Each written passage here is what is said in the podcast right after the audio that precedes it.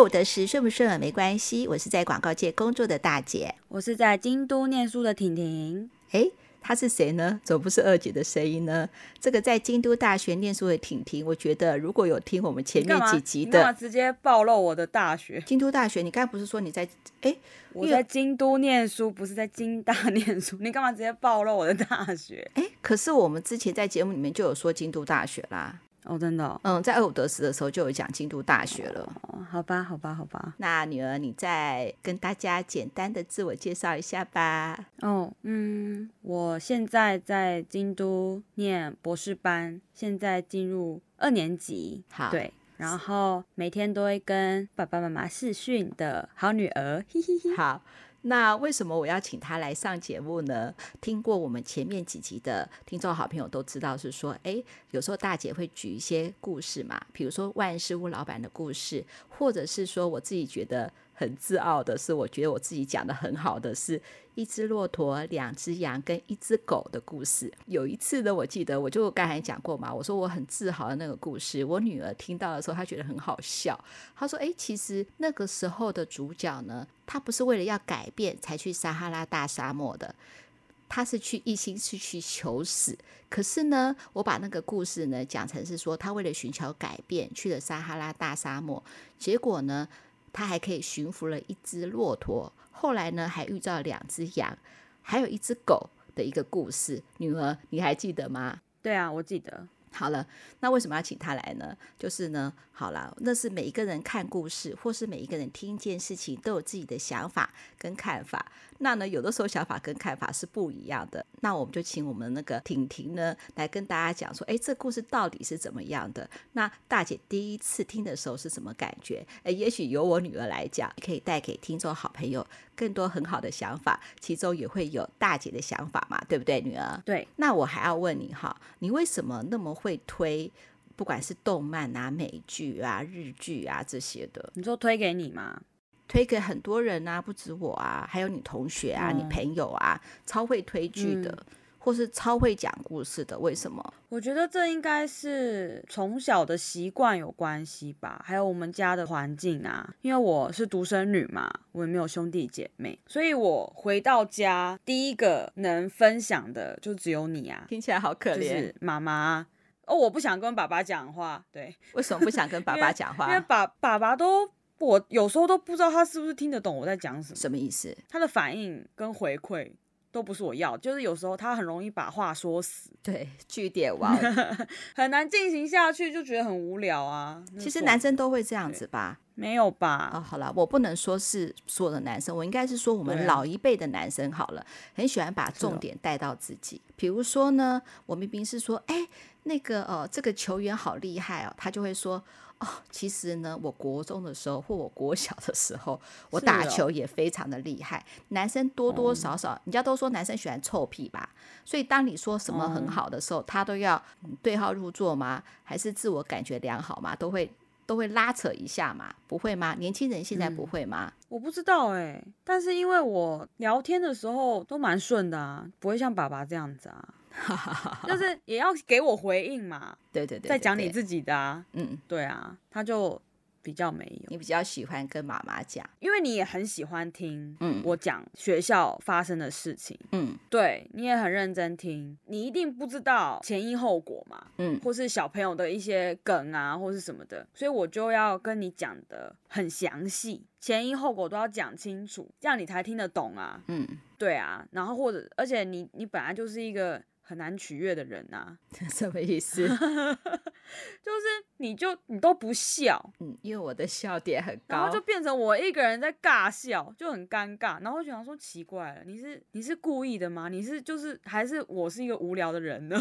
这样子，对，就是慢慢慢慢嘛。然后我就开始会看动画啊。看漫画啊，看日剧、美剧什么的。有些人看剧喜欢放松，他就是脑袋放空之类的。嗯嗯嗯嗯嗯。那我的话，我是很喜欢。边看边思考，比如说我就喜欢看侦探的片，嗯、侦探片福尔摩斯啊、柯南之类的，因为我我会跟着剧情一起想。啊，在这想的过程之中，就是也会有一些自己的感想就会跑出来了。嗯，在不跟你爆雷的情况之下，讲这些心得，就变成了是一个技巧嘛，就很像是有点训练的感觉。因为有时候跟你讲讲太多，引起你的兴趣了，嗯嗯嗯。但是我已经我已经在兴头上了，我就会一直想要讲讲讲，但你就会说好了啦，你不要再爆雷了啦。但是你真正要看那部剧的时候，也不知道猴年马月。对，没有错、啊。所以就是要在不爆你雷的情况下，让你有兴趣，然后你赶快看，然后我就可以跟你讨论 这样子。有时候你跟我讲一个剧很好看的时候，嗯、就就是就有的时候我有兴趣的时候，你就会催我看嘛。当我看的进度跟你差不多的时候，嗯、我们母女就可以讨论了耶，真的是这样子。对啊，嗯，对啊。而且有时候我也蛮想听听看不同年龄层的意见的，因为我跟我同学，我们都是就同温层嘛，而且我们能想到的就是二十六岁的人会想到的事情，那我可不可以多提问一个？你刚才说你喜欢知道各个年龄层的意见，可是你们会想要知道我们年纪比较大的人的意见吗？因为你不是觉得，也不是说你啦，我觉得可能有些人不是会觉得是说我们年纪大的人可能思想都有点问题，你们会想要知道吗？还是说其实你们觉得是不值得参考，很雷，很好笑，或者是呃很离谱？或很不可思议，你们都还是想要知道一下。我觉得这也跟你的工作性质有关系。我的工作性质，对，因为你在广告界啊，在我还蛮小的时候，很多事情你都知道的比我更快啊，很多新的东西你知道的比我更多啊。因为广告界是一个日新月异，你不知道这个梗你就完蛋啦。你比人家知道这个慢，你再出这个广告词，人家就会觉得你是炒冷饭啦，就会觉得你过时啦。你你之前还没有在管人的时候。都是要在最前线呐、啊，对，我在第一线的时候，啊、什么都要知道。对啊，你你才是那个带给我薪资的人。对，就想说哦，原来世界是这样子，这样子。应该是说国中吧。有一次你要问一个什么歌，就是一个呃，好像日本的一个歌手吧，还是日本的一个团体，你就打电话问我，就说什么什么歌，嗯、我马上告诉你，他们最新的主打歌其实叫做什么。啊、然后你同学就吓一跳，是说。诶，为什么你打电话你妈，你妈都知道？你有那个印象吗？啊、然后我还要再讲一个很感人的例子。什么例子？你那时候就是去跳舞嘛，嗯，然后你回来就跟我们讲，你很喜欢那个男老师，因为那个老师是嗯，怎么讲，阴柔一点。然后你来跟我们讲的时候，我跟跟爸爸都觉得耶。然后你那时候你在车上大发脾气耶，是哦，你还记得这件事情吗？我有点忘记了。然后你就说。你们怎么可以这样子？我真的，我那时候我真的小时候不懂事，赶快跟澄清一下。对，我就说太娘了啦，我没有办法接受。然后爸爸也就对呀、啊，然后我们两个就被你狂骂，骂到你要下车不理我们。我这么激动啊？对你整个，而且你是整个俩起来，整个就是你们怎么这样子？你这样子很不行，你们是。我忘记你骂什么，反正你超怒，然后你一超怒，我跟爸爸都超怕这样子。到后来，因为我也是念女校嘛，嗯，后来就慢慢慢慢，哎，啊，知道这件事情，然后就觉得说，哦，那我妈真的是很厉害，哎，她是我们全家第一个，就是很。心胸更开放的人，这样子、嗯、支持多元性别这件事情，对啊，所以也不准啊。嗯嗯，我觉得是因为这样子，我才会知道说，哦，你的想法比较开放，不会那么保守。我是讲最近疫情的时候，哦、老人都是最大的传染源嘛，什么传统市场啊，嗯嗯嗯、或什么都是老人，那我当然就会有点点受伤嘛。嗯、而且我觉得是说错误的事情，我们就讲错误的事情就好了。不要说就是一竿子，嗯啊、对呀、啊，就像我也不喜欢你爸爸说拜托好不好？博士，博士有什么用？我就会很生气，嗯、我就会跟他讲说，你女儿现在就是在念博士，你还记不记得？嗯、不要是说所有的博士嘛，啊、那我们也不要是说所有的年轻人都是草莓族，那也不要说这次疫情最大的呃，嗯，就是呃都是老人，我们就指那一群做错事的人。嗯嗯，也许好了啦。嗯、就统计来说，真的老人比较多，但是我们得都比较不要去标签化。嗯，其实，在日本这边呢、啊，传染比较严重的反而是年轻人。为什么？为什么是年轻人？是年轻人啊！年轻人不是应该防疫的观念会比较有吗？我觉得他们都随便啊。为什么年轻人会没在管啊？照样聚在一起喝酒啊。因为现在日本说饮食店不要提供酒精，嗯，因为你一喝酒做的时间一定会拉长嘛，嗯，然后营业到八点而已，虽然可以营业，但营业到八点。那京都有鸭很有名的鸭川，鸭子的鸭鸭川。嗯，那既然在店内不能喝了，我就去便利商店买酒，然后我们就走走走走走，走到鸭川的旁边坐下来喝，一样是群聚啊。对呀、啊，哎，为什么会这样子？啊、我在我的印象哈，我，都会觉得是说，嗯，嗯，因为比如说哈，在台湾哈，我觉得台湾哈，大部分的人不是因为怕染疫，哎、嗯，是怕自己变成。染疫之后传染给别人，你知道我们之前就是会说什么、啊、呃，比如说按几号几号，他到哪里哪里哪里哪里哪里就公布他的行程，嗯、然后每次看到这个事情的时候，我觉得很多人都会很害怕。天哪，我最好不要是变成那样的人。如果我是这样子按什么什么号的话，嗯、那我所有的朋友不就背弃我了吗？因为我就是那个传染的，对我就是那个病毒，大家都很剉很怕哎、欸。嗯，真的会这样子哎，所以才会。其实那时候我听到，好像就是防疫中心就是疲于奔命，其中还有一个原因就是大家都怀疑自己染疫，所以希望说我要去测试，然后说，哎，我现在可能我咳嗽啊，我可能怎么样，是不是就是有问题？就是会有这种人人自危。那在我以前的话，我觉得算是日本算是一个很硬的民族。然后他们可能有什么意见都不敢表达，所以他们应该自律更高，就怕影响别人。这样子的话，不是应该是、嗯、应该是更自律吗？第一个，我觉得他们的防疫观念没有像台湾这么好，这倒是真的。第二个是防疫观念没有这么好，是指。不知道要戴口罩吗？到现在还是吗？勤洗手、戴口罩这个事情，这个他们会戴口罩，可是他们没有像台湾人这样，每一个人都戴不织布口罩，就是医疗用口罩就对了。对对对，就是不是每一个人都是医疗口罩。天哪！嗯，还有一个可能的原因是，基本上因为现在日本是第三次的紧急状态嘛，公布紧急状态，基本上他们已经。很倦怠了，太久了，对，太久了。他大家就觉得说，好啊，那反正第一次、第二次我好好待在家里也没用啊，然后搞得我要生病不生病，我觉得我要疯了，都没有办法社交。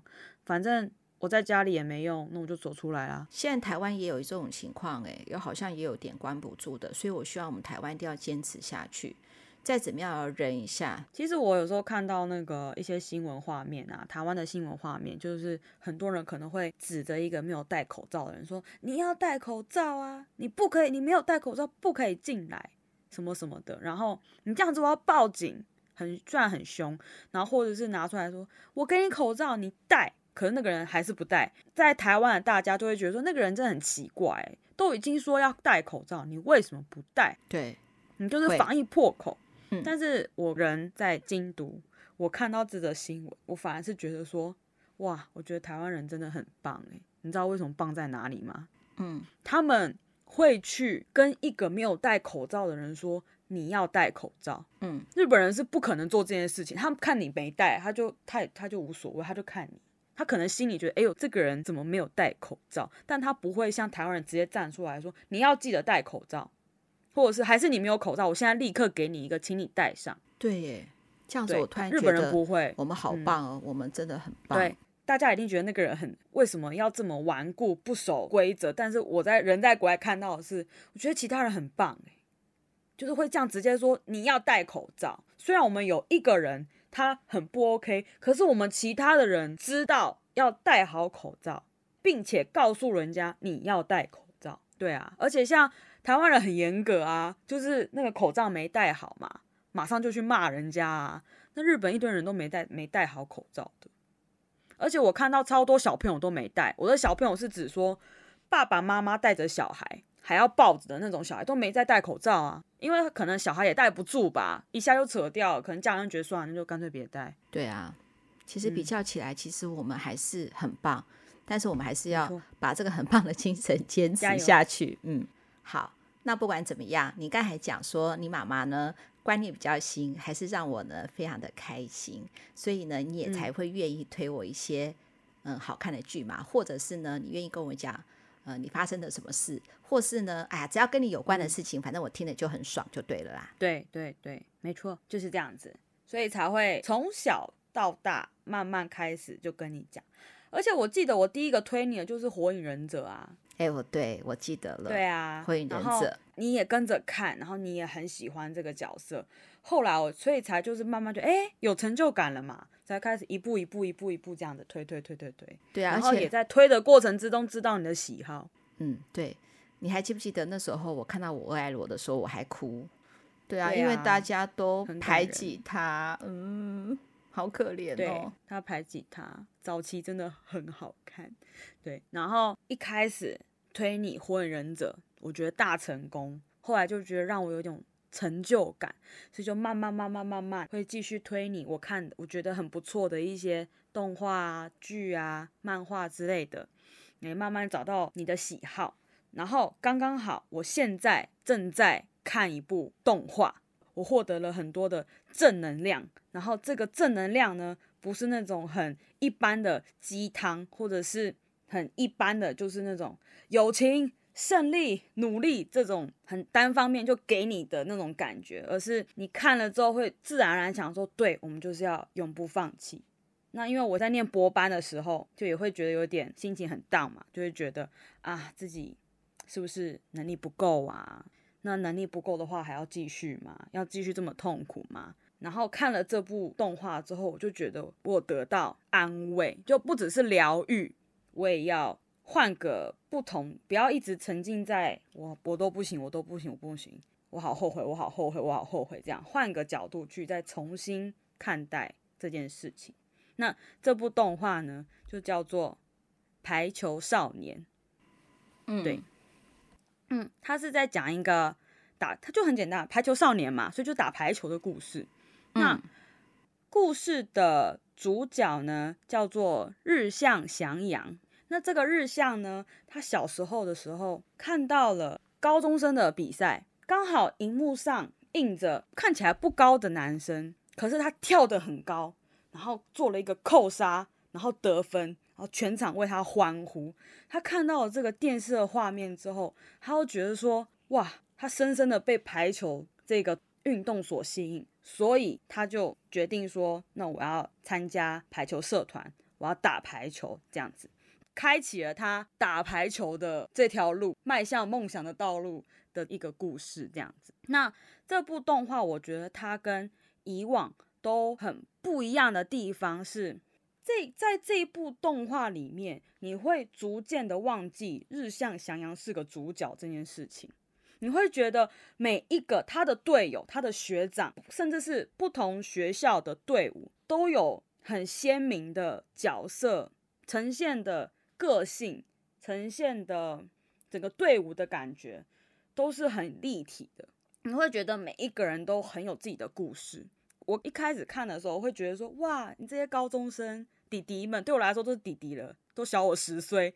弟弟们就觉得哇，好可爱，因为我独生女嘛，嗯，就会觉得哇，如果我也有这样的弟弟，我一定会觉得很可爱。这种感觉，弟弟啊，你看他们输球，输球不甘心的样子也好可爱，然后想要很努力去追上另外一个人的程度，这个烦恼也好可爱，都觉得一开始看都觉得好可爱，好可爱哦。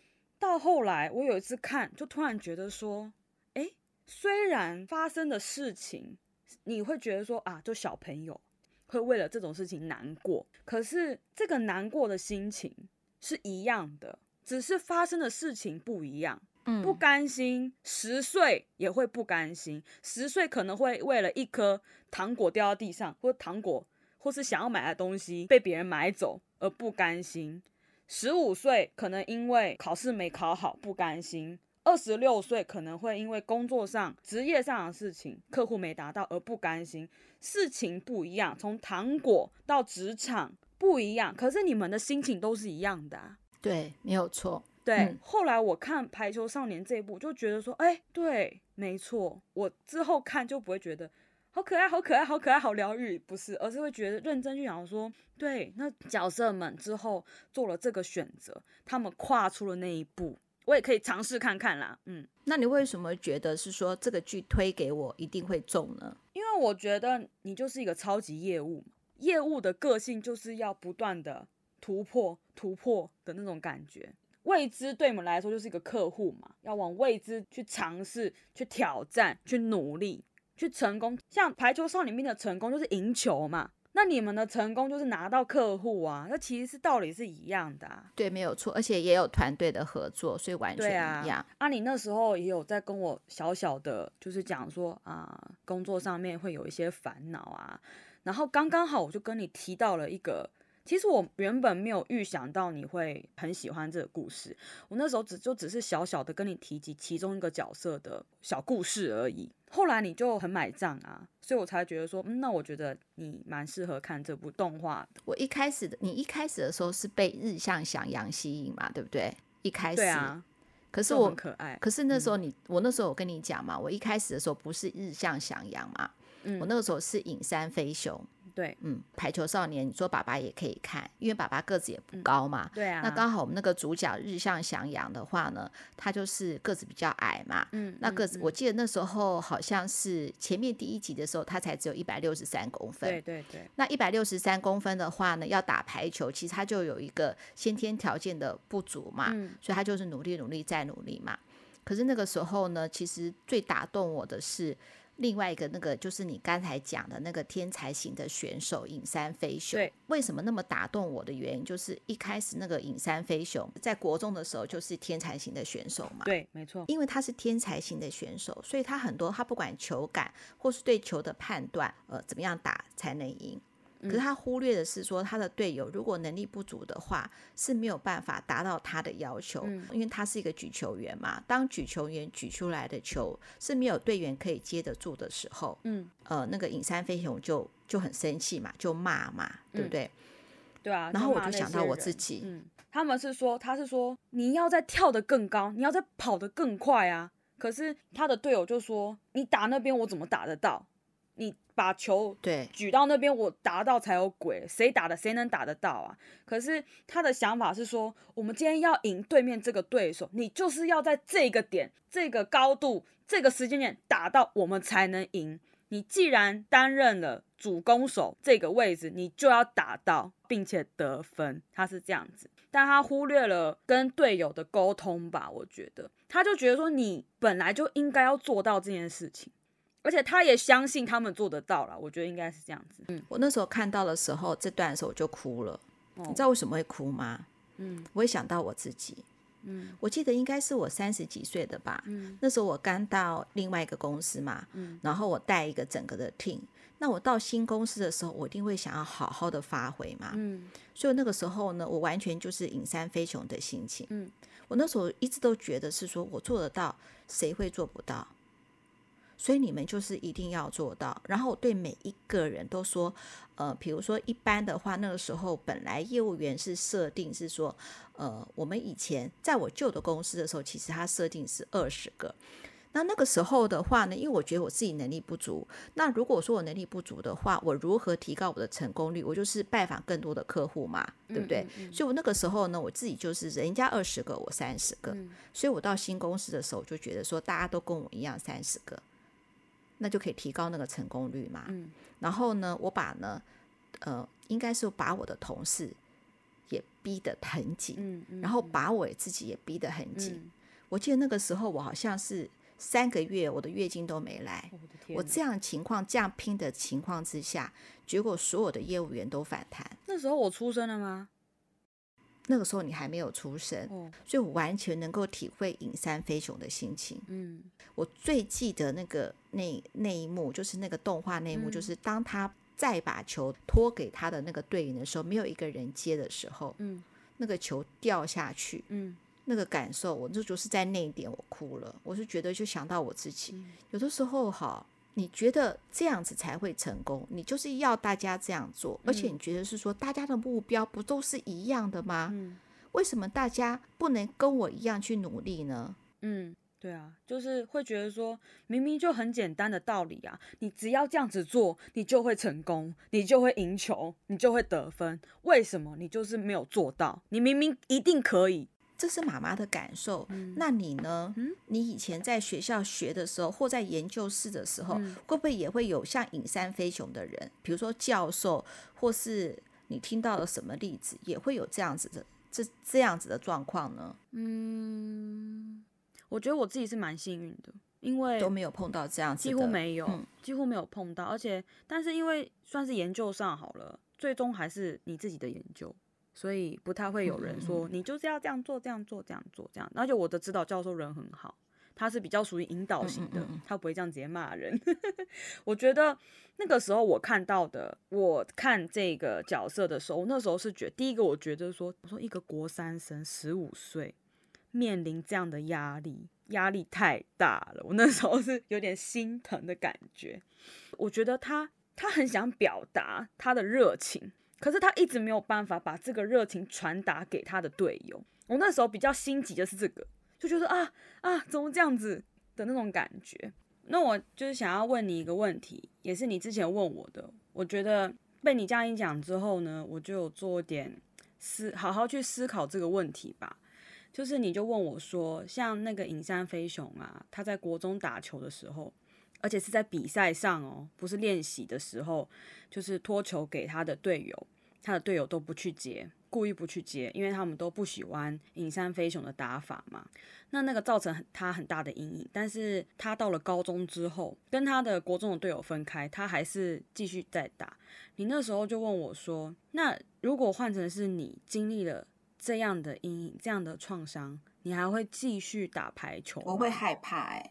嗯，你知道为什么我会害怕吗？你就你打、嗯，因为好。他就是希望，他认为是说他已经找到一条很好的路，这条路是会赢的，所以他认为他心里头认为他的队友应该跟他一样万众齐心的往那边走，大家不往他要的方向走啊，那他就不知道要怎么样做下去啦。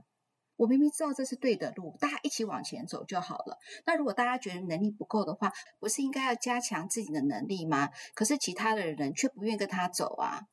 那我怎么？那我应该要到底应该要怎么样呢？而且这还牵扯到是说，他以后他会怕他的队员呢，一定会害怕的。要是我的话，我一定会害怕，因为我不知道怎么样跟他相处。你知道这种哈，像是直接就是被人家背弃的话，你只有一个人走的时候，你会多害怕。还有就是说，他的教练，如果这边如果教练的话，他可以做一个裁判，是说，哦，那我觉得说影山飞熊他是对的，影山是对的，至少他还有一个，比如说在上位者的支持，那表示说上位者也不支持他，那这个就会让我觉得很害怕，我就会想说，如果哈。好，嗯、呃，我是个主管，好了，那我要带我下面的人，而且我也觉得是说这样子的话，我们就能够拿下这个案子。可是你的老板不觉得你这样做法是对的耶？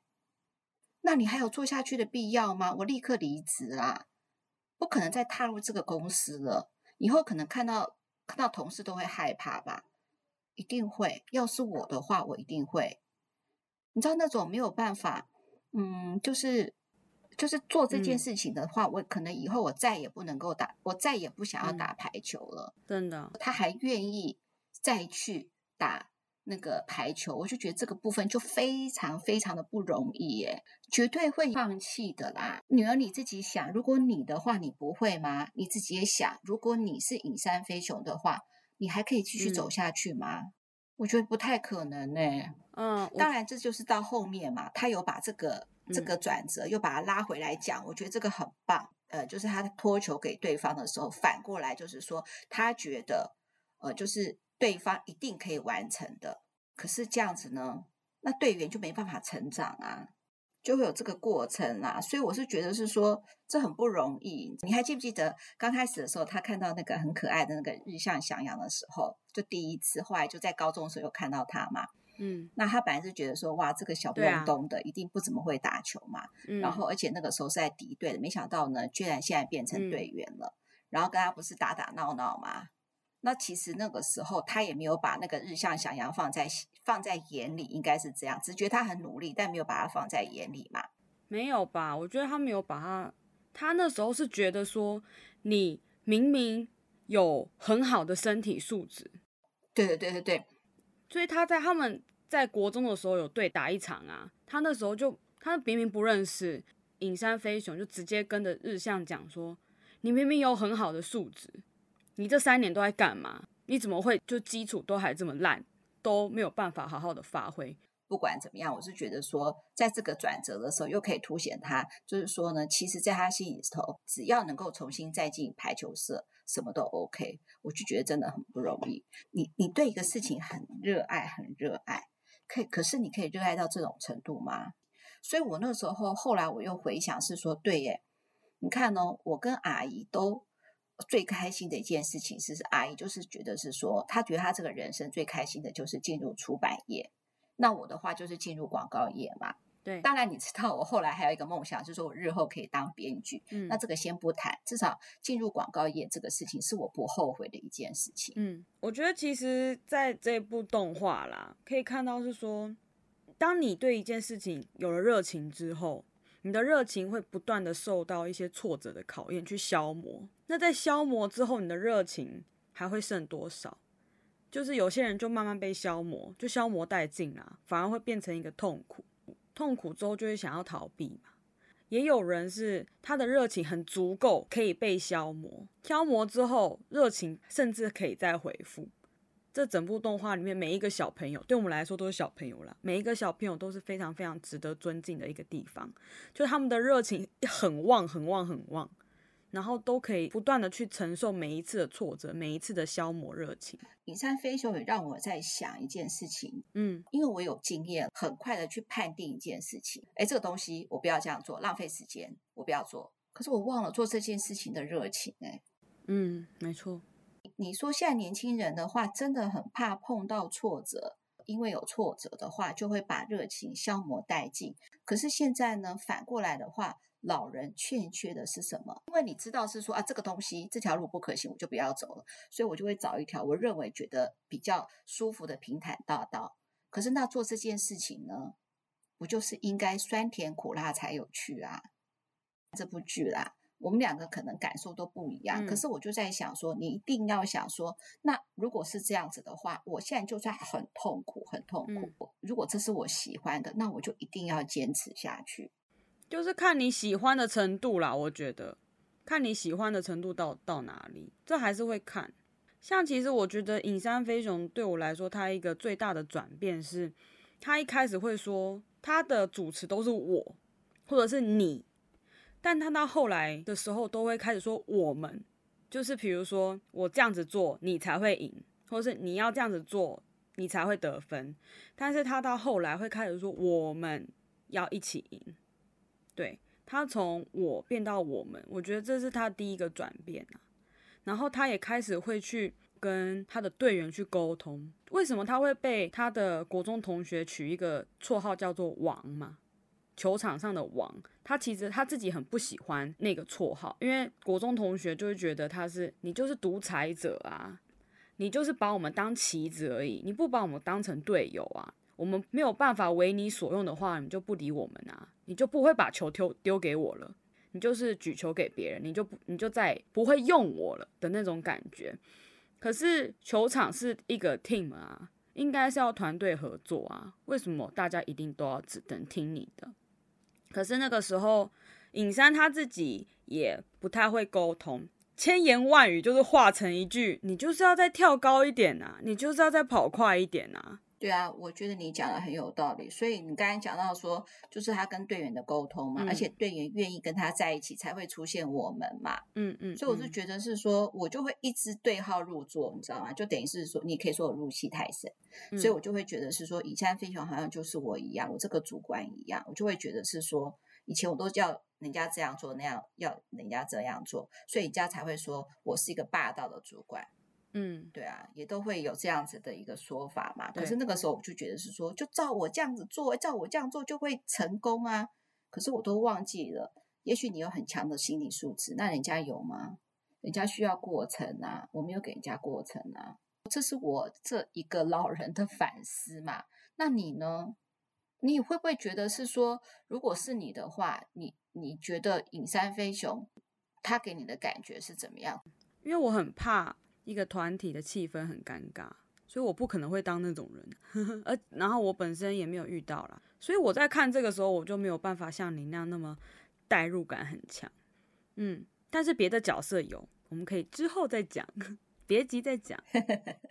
好，其实我在我会特别想要讨论影山飞雄这个角色。当然，第一个是因为你很有感觉，第二个我是觉得从整部动画下来看，我觉得他的角色成长非常的很明显，然后也很立体，而且他的转变也对他们整个队伍来说也是一个很重要的转变，因为他是举球员嘛。基本上我自己觉得举球员很像是场上的军师，他要去做很迅速的判断，要判断把球。拖到哪里，让他们的攻击可以是最稳定、最稳当的得分。一个情境，我也是特别觉得可以好好的来讨论跟思考，是说上了高中之后，在一场练习赛，他遇到了他的国中队友，那刚好是对手队。打完球之后呢，他们在厕所的时候就遇到了。那影山飞雄看到他的前队友，他就想要道歉，他就叫他前队友的名字嘛。那前队友马上就说：“你不需要跟我道歉，我也不想跟你道歉，我并没有觉得我那时候有做错，就是背弃他这一段，他觉得有做错。”嗯，对对对，你不要跟我道歉，你也不要觉得对不起我，因为尹山飞雄他自己也觉得说，对他不应该就是这么样的强势，毕竟我是举球员，带领队伍得分的人是我们的攻击手嘛，那我让一直让我们队的攻击手打不到球，的确是不太好。嗯，但也也是因为这样子，教练才把他换下来嘛。他也对他的前队友很不好意思，就觉得说啊，你们有一个不好的回忆。那前队友其实自己也觉得说，我们那时候可能做的太过了，就是就直接不理你嘛。而且是在比赛耶，全场都在看耶，然后我们直接做这样的决定。当然他心里也有一点点愧疚啦。可是他那时候就跟。影山飞雄说：“你不要跟我道歉，因为我也不，我也不会跟你道歉。”那影山飞雄听到他这样讲，他就嗯好。然后那个前队友就说：“我以后一定会打败你。”然后影山飞雄就说：“好，我也不会输。”这样子，他们就各自回到自己的队伍上。那时候我看完这一段的时候，我就很想觉得说，如果是我的话，我是影山飞雄，我会想要去道歉吗？又或者是我是那个前队友？我看到那个影山飞雄来想要跟我道歉，我会听他的道歉吗？或者是又反过来说，我是那个前队友，我会跟影山飞雄道歉吗？当然，我觉得作者这样子安排，我觉得很好。当然那是漫画嘛。回到现实上的时候，我觉得我不会。如果我是影山飞雄的话，我可能打完球我就赶快走了耶。好像我也是哎。因为就是面对，对，我觉得我就赶快走了，就我就是拥抱我的新队员，忘记我的前队员。对啊，我觉得人就往前看，而且这是一个不是很开心的过去。嗯，嗯，我也可能跟你一样，啊，所以我觉得他们都很勇敢。嗯，我觉得他们勇敢，他会想要去跟前队友道歉。就然后那时候就啊，男孩子们的友谊搞不好跟女孩子就是不一样。可是人家都会说，当然这个是。讲是这样讲嘛？我觉得很难做到。人家都说，如果说你想要把你的就是以前发生的，算是你心中的恐惧，能够真正摆脱的话，你就必须要做一个了断。那事实上，影山飞雄做了一个了断啦，有这段过程就很重要，就等于是说他真正把过去的事情都放下，他再也不会想。可是我觉得很难呐，我也觉得在现实社会上，哈，我跟你讲很难。因为呢，那个队员的话一定不会是这样，搞不好呢还会陷害他。我随便讲，比如在影山飞雄的鞋子里面，比如说放石头啊，或是放玻璃呀、啊、这种的。当然，那当然是我自己太腹黑 的一种想法啦。我的意思是说，嫉妒的人在这个现实社会一定有的，所以我才会之前有做一集说，嫉妒就像一条蛇啊，是可以俯视人心的一条蛇。真的是这样子，可是他们没有，他们惺惺相惜啊。也就是那个队员为什么会跟那个影山飞雄这这段话，他在他心里头某一个层面还是肯定对方的能力呀、啊。拜托，现实社会不可能，好吧？都是嫉妒对方的能力。我想到一个角色，哎，就是说呢，那个什么影山飞雄的话，他的当时在国中的时候，教练他并没有为他，不能说是主持正义嘛，他也是算是西瓜。挖多比应该是这样子，他是选择队员，选择大部分的队员，没有选择他。没有啊，你虽然你是作为举球员，可是你没有办法帮整个队拿分，你就是要下场啊。你拖的球，我们的攻击手打不到，那你的拖的球有什么意义？我觉得那个老师这样的判断，我觉得是对的啊，你就让他下场啊。我们是要帮整个队员得分呢，而且是比赛耶，不是练习赛。练习赛可以让你这样去磨合啊。你看，你看事情还是哦，就是哦，比我理智。有的时候我就会有感情这种事。你就是妈妈个性跑出来啊，我是姐姐个性。我在看的时候，我还可以叫姐姐，还没有到阿姨。我都会跟我的朋友这样讲，虽然我自己很无聊。就是影山飞雄他的国中的名字。叫做北川第一中学，因为他们在喊那个加油声的时候，就会喊是北一。然后因为我也是北一的嘛，我以前高中也是北一的，我就会跟我朋友说，影川是我的学弟，这样子，有这样的学弟也很棒哎。这个心情我也会有，我们都会用很多理由把我们跟我们喜欢的人做一个连接。其实哈，我个人当然。排球少年里面每个角色我都很喜欢，导致呢要买周边商品的时候，我的荷包都很危险，因为每个人都很可爱。但是我喜欢影山飞雄，还有一个很大的原因是，虽然他气焰很高涨，打球的时候，可是他在面对前辈们，就是他的学长们的时候，他都非常有礼貌。对对对。对，你对他真的很有礼貌，不管那个学长怎么去捉弄他，他国中有一个很无聊的学长，很喜欢捉弄他，他都还是觉得说，你们是学长，就算你可能觉得我的能力比较好，可是你们比我的经验多，所以他都很尊敬他的学长，诶，就是一个好乖的学弟。当然，可能因为我以前的高中就是这样，前辈后辈的那种关系比较严格一点。所以我在看的时候会特别觉得这个学弟好可爱，就觉得哦，好有礼貌，非常好。我觉得我们那个排球少年，我们可以做好多集耶，因为我们可以把每一个人的个性对应到，我可以对应到我的职场，你可以对应到你的生活，嗯、或者是说你也可以用轻松的角度去看一下这个这个我们都热爱的，算是动漫或漫画。那我们是不是这个就可以来做个十集了？可以啊，十集好，搞不好会疲乏。好，那也要听众好朋友听得下去了吧？哈，我觉得我们一定有很多很多话题可以讲，而且我觉得，因为你现在人在那个日本了嘛，那你可能看到人事物也会有不一样的想法。我觉得这些东西都可以分享给我们的听众好朋友。那最后的结语要不要你来结一下？二五得十，顺不顺没关系。我是在京都念书的婷婷。如果你喜欢这个频道、这个节目，请帮我们订阅、留言、分享、五星评价。然后，当然我们在各大平台都有上架，Spotify、KKBox、Mixer Box，还有 Google Podcast 都有哦。也不要忘记去订阅二姐，也就是我阿姨的副频道《名医真心话》。谢谢大家。对呀、啊，而且我希望大家呢，慢慢不要呢都在 Apple Podcast 里面听了。Apple Podcast 现在要改成了订阅制，那这个呢，呃，会变成怎样的一个新的一个版型呢？我也不知道。反正我就先踹雷蛋就对了啦。即使是订阅制，我们都还是就是希望大家听，我们是不会收费的。然后也希望大家能够真心的爱我们的节目哦。嗯，好，那二五得十顺不顺耳没关系，拜拜，拜拜。